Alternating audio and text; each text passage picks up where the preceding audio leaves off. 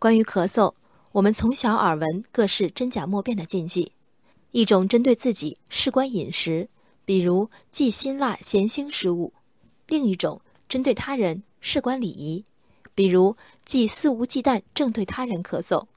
而后者显然有引人不快的隐患。本周一则武汉一办事窗口悬挂“咳嗽务必掩住口鼻”提示牌，让群众不满的消息引发关注。有记者求证后得知，蓝先生在武汉市新洲区总工会职工服务中心办事时，看到一窗口柜台悬挂“咳嗽时请务必掩住口鼻，注意不要让口水溅在他人身上，谢谢”字样的提示牌，感觉不适。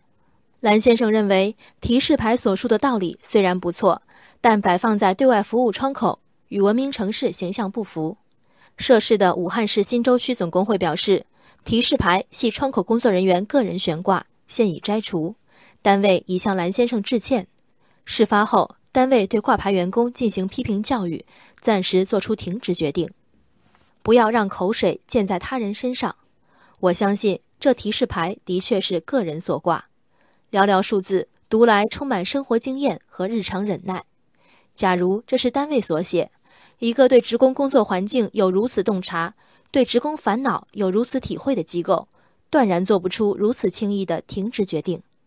事实上，事发窗口恰好是该中心的医疗互助办事窗口，给工作人员以来此办事的人带病菌比例可能高于平均值的感受，本在情理之中。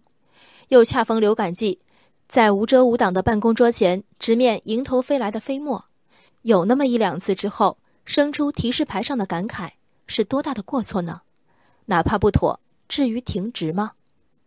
蓝先生一句提示牌摆放在对外服务窗口，与文明城市形象不符，让人疑惑。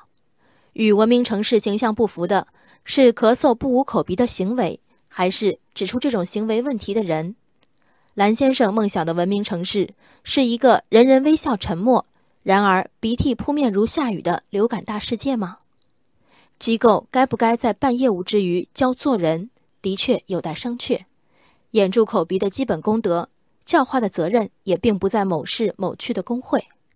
但当基本的常识和礼貌被一句“不是”挑战，身为员工所属单位，既没有为窗口人员提供物理防护。